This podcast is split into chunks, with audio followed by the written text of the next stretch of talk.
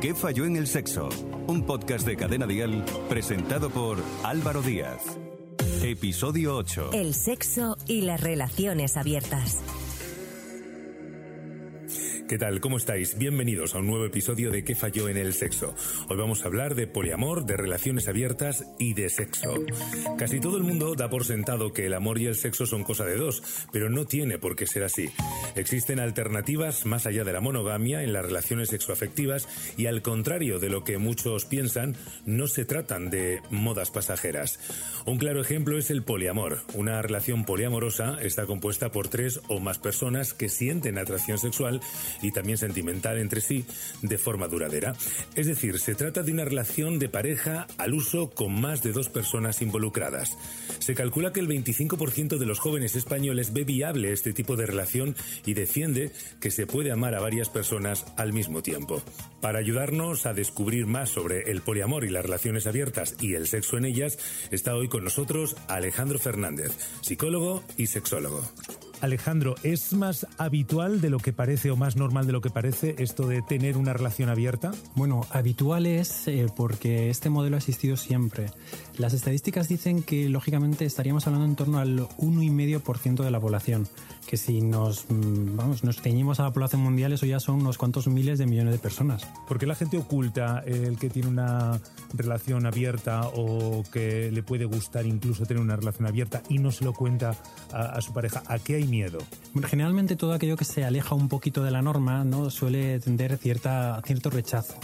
Y ya no es un rechazo únicamente a nivel social, ¿no? sino también a nivel familiar. El hecho de poder explicar a tus padres que estoy en una relación que es completamente diferente, que es un modelo muy distinto a todo lo que conocen, produce también no solo ese rechazo social, sino muchas veces el miedo a poder expresarlo y esa, digamos, ese miedo interiorizado a que no, a no ser aceptado ni dentro de mi familia, ni dentro de mi entorno, mi contexto, a lo mejor laboralmente también es como muy difícil, ¿no? El poder explicar Incluso hay muchas parejas que incluso haciéndolo visible, ¿no? Están también un poco cansados de tener que estar dando constantemente este tipo de explicaciones.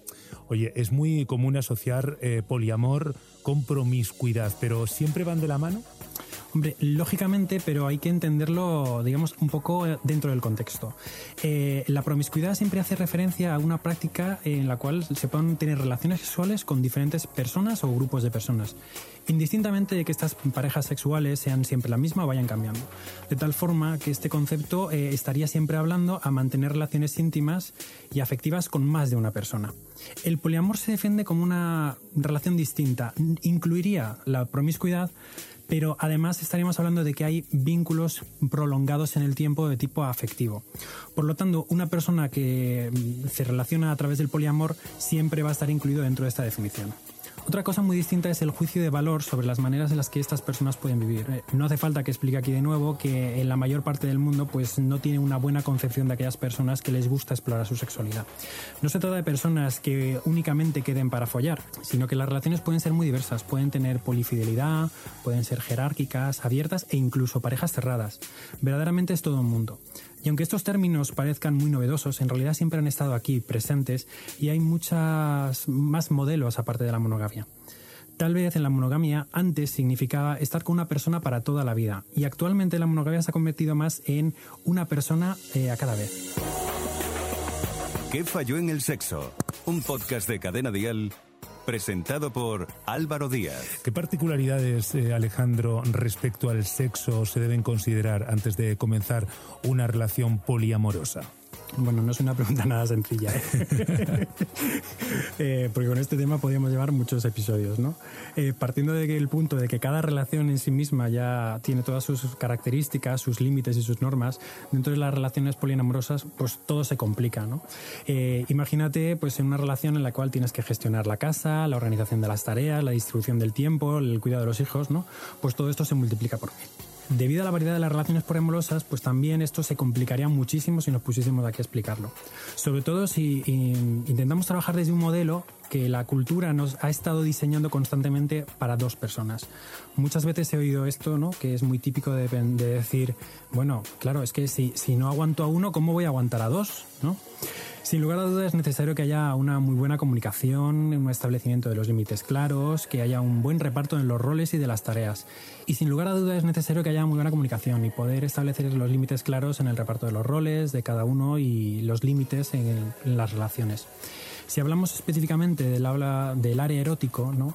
sería necesario que se estableciese qué tipo de relación va a haber, ¿no? si van a ser abiertas, permeables, porque incluso dentro de las relaciones poliamorosas ¿no? Eh, se puede consensuar si esas relaciones van a ser con preservativo, sin preservativo, si se va a practicar eh, prácticas de riesgo, ¿no? o incluso qué puede llegar a suceder en el caso de que se produzca un embarazo. Igualmente sería necesario pues, incluir mucha información en cuanto a infecciones de transmisión sexual, incluso poder establecer algún tipo de programa o seguimiento para el análisis y la prevención. Una cuestión que um, suele llamar mucho la atención también es el tema de la infidelidad. ¿no? Se suele llegar a entender que, bueno, al ser un modelo tan liberal, ¿no? que no, no existe la infidelidad, cuando en realidad no es así. Aquí tenemos que matizar que no es necesariamente el comportamiento sexual o emocional particular, sino el hecho de que un comportamiento no esté dentro de los acuerdos que se han establecido dentro de la relación. Por último, eh, y sin lugar a duda, el tema más importante es el tema de los celos. Sí, sí, porque dentro de una relación poliamorosa puede haber celos. Es importante trabajar el tema de los celos porque puede ser complicado gestionar la convivencia entre varias personas, ¿no? Y que el hecho de pasar más tiempo con una persona que con otra se pueda entender que se quiere más a uno que al otro. Otra dinámica muy habitual son las relaciones abiertas. A menudo se confunden con el poliamor, pero son relaciones muy distintas. En este caso, la relación está formada por dos personas que tienen la libertad de acostarse con quien deseen. Puede ser con o sin pareja y en algunos casos no tienen por qué comunicárselo. Todo depende del acuerdo al que han llegado ambas partes previamente. ¿Qué falló en el sexo? Muchas parejas, Alejandro, deciden abrir su relación durante un tiempo para cubrir carencias sexuales o afectivas. ¿Es buena idea esto de cambiar las bases de una relación en mal estado y utilizar el sexo para ello? Bueno, pues como muy bien has dicho, hay muchos modelos de pareja, ya sean abiertas, cerradas o permeables, ¿no? Pero eh, es normal que cualquier relación pues va a pasar por distintas etapas a lo largo de su vida las personas cambian, ¿no? Y las parejas están formadas por personas. Son siempre situaciones muy complejas y generalmente es algo complicado de hablar aquí, ¿no? Aunque desde un amor romántico se nos ha inculcado que en las parejas tenemos que tener una media naranja, ¿no? Con las capacidades y la responsabilidad de cubrir todas nuestras necesidades. Al final parece que a nuestras parejas las convertimos prácticamente en unos superhéroes o superheroínas, ¿no? Que tendrían que resolver toda nuestra vida afectiva. Creemos que nuestra persona elegida nos ofrece estabilidad, seguridad, predictibilidad y fiabilidad, ¿no? Y por otro lado, le estamos demandando siempre sorpresa, misterio, aventura y riesgo. Muchas parejas apuestan por la monogamia porque es el modelo que conocen, porque es el mayoritario o este les puede facilitar el encontrar a otra persona que comparta el mismo modelo. Sin embargo, como no son felices, al final pues terminan poniendo los cuernos a su pareja. Pero ¿no crees que es más saludable optar por la sinceridad con la otra parte y que no existan engaños? Si la relación está en mal estado, lo más inteligente es hacer algún tipo de cambio. Imagínate que estamos hablando de la reforma de una vivienda que compartimos. Ha pasado el tiempo y bueno, pues ha hecho el tiempo ha hecho mella en el hogar, ¿no? Y que hay que cambiar ventanas, acuchillar suelos, tirar muros, pues puede que haya incluso un problema estructural en los cimientos. Un miembro de la pareja puede optar por, por, quedarse porque este ha sido su hogar durante mucho tiempo y cree que cambiar simplemente el color de las paredes o mover un par de muebles pues puede crear un aire completamente nuevo. Sin embargo, el otro miembro no tiene más claro que los dos, los dos juntos tienen que mudarse a un sitio nuevo. Lógicamente, va a haber mucho que hablar, que consensuar, porque si no se llegan a acuerdos por las dos partes, pues puede suceder que la relación se acabe rompiendo. Este es un proceso que se tiene que hacer con muchísima honestidad y sinceridad, porque mientras que para uno puede ser fácil meter todas las cosas en un camión y al día siguiente presentarse en un nuevo piso, para el otro puede ser como mover todos sus recuerdos y hacer tambalear su mundo. Cada persona tiene derecho a elegir qué tipo de pareja quiere tener para formar voluntariamente y conscientemente. Y que sea en libertad, por supuesto. ¿Qué beneficios, Alejandro, aporta una relación eh, abierta al sexo en pareja si nos aporta beneficios? Bueno, claro, quiero que quede claro que, que, esto de abrir la pareja no es garantía de nada, ¿no? Tendremos que atender a las especificidades y los motivos, los significados y las consecuencias de cada pareja concreta, ¿no? Y unas podrán abrirla simplemente pues por, por conocimiento, por experiencia, ¿no? O por el sentimiento de la novedad o algunos incluso, algunas parejas incluso la abren simplemente por el hecho de tener mayor control sobre lo que está sucediendo, porque paradójicamente el hecho de abrir la pareja realmente les, les refuerza y les hacen ser más conscientes de que tienen el control. Eh, por eso quiero centrarme más en las relaciones que lo hacen simplemente por el hecho de que lo deciden en un proceso mm, consensuado. ¿no? Esas parejas no la abren por el hecho de que son infelices, la abren porque eh, consideran que así pueden ser mucho más felices. Y como hemos dicho antes, es un proceso que va a requerir de honestidad y comunicación por las dos partes, en la que puedan expresarse libremente los deseos, las inseguridades, sin ser juzgados. Y considero que esto es algo maravilloso cuando se puede dar a una relación, porque refuerza directamente el pilar básico que es la intimidad y la conexión con el otro. Y por supuesto, los beneficios de la sexualidad en sus muchos sentidos. El volver a conectar con la novedad, la sorpresa, la incertidumbre, las relaciones. Podemos reavivar la llama y salir de la monotonía.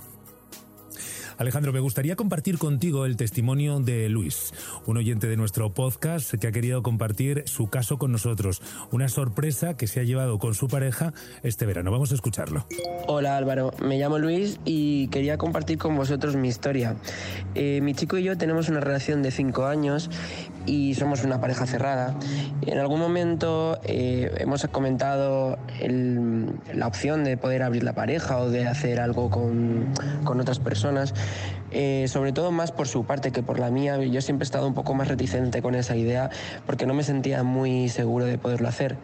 Pero recientemente pues, hemos estado de vacaciones en Torremolinos y bueno, pues surgió la, la ocasión de, de hacerlo. Eh, conocimos a un chico que a los dos nos gustó mucho y bueno, pues finalmente me decidí a dar el paso y la verdad que fue una experiencia muy satisfactoria. Pensaba que era algo que no iba a disfrutar hacer con mi pareja, que no me iba a sentir a gusto haciéndolo y ha sido todo lo contrario. Ha sido una experiencia que creo que los dos hemos disfrutado mucho y, y que ha sido positiva.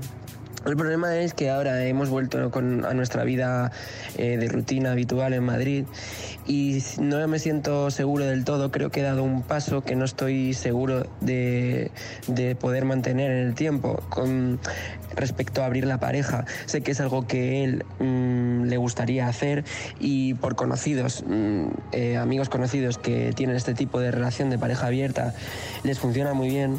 Pero en mi caso, pues me genera muchas dudas, me genera ciertas inseguridades, pues el, hecho de abrir la pareja eh, o de, que pueda dar pie a conocer otras personas, el, el abrir la pareja y bueno, mm, siento que no estoy al 100% haciendo lo que debería hacer y me gustaría tener algo de consejo por vuestra parte si creéis que es algo positivo, que puede ayudar em, o por el contrario no debería hacerlo. Bueno, eh, muchas gracias eh, a todos y mm, espero vuestras opiniones. ¿Qué falló en el sexo? Presentado por Álvaro Díaz. Hombre, desde luego es una situación nueva, ¿no? Y antes de nada, pues quiero agradecer a Luis que haya compartido con nosotros su historia, ¿no? Porque creo que es un, algo que le ha podido pasar a muchas en un momento determinado, que sin saber muy bien por qué, pues parece que se conjugan todos los astros ¿no? Y al final se da este tipo de situaciones, ¿no? Pero lo maravilloso de todo es que lo ha vivido bien, lo ha vivido con su pareja y además lo ha disfrutado. Eh, esto siempre puede quedarse en un hecho aislado, ¿no? Y que la vida pues sigue y no aquí no ha pasado nada, ¿no? Es una experiencia más y además ha salido bien, la he compartido con mi pareja, incluso me ha podido servir para conectar más con ella, ¿no? Pues en ese sentido sería todo perfecto. Lo que quizás me llama un poquito la atención es esto último que ha dicho, ¿no? De, de no saber si lo debería hacer o no, porque tenemos que tener en cuenta que cuando estamos en una relación no tenemos que hacer nada con lo que realmente nos sintamos a gusto. Yo te recomendaría que si tienes dudas e inseguridades te pongas manos a la obra y las expongas en tu relación, ¿no? En primer lugar, podrás darte cuenta de si la comunicación que tienes con él es, buena o no. Eh, ten en cuenta que lo desconocido siempre asusta un poquito, ¿no? Los miedos son algo con lo que nos podemos incluso avergonzar, ¿no? Pero no debemos mirar para otro lado. Podrás darte cuenta si realmente estás enfrentando los problemas o por otro lado estás esquivándolos. Si finalmente decís dar el paso, ¿no? Eh, por lo menos sentaros, reflexionar, ver en qué situación estáis. Hay que valorar si es el momento, si la relación es estable o no, porque es peligroso y esto podría hacer que realmente se rompiera. Se suele aconsejar que antes incluso de que se realice la, apertura de la pareja se pueda fomentar un poquito la intimidad, que os dediquéis tiempo, que reviséis cómo estáis sexualmente entre vosotros, ¿no? Que salgáis un poquito también de la rutina y al margen de todo esto luego podréis quedar con otras personas. Que tengáis claro que las relaciones es lo más importante. Vuestra relación es el centro de todo y que esto es una actividad lúdica basada en la confianza y la intimidad. Alejandro, para acabar, ¿crees tú que en 2021 estamos a las puertas del fin de la monogamia o queda mucho? Uy, queda muchísimo. ¿Muchísimo?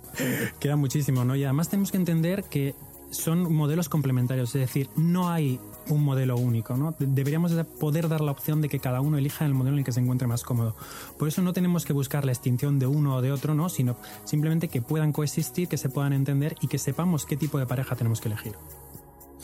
Alejandro Fernández, psicólogo y sexólogo, muchísimas gracias. A ti.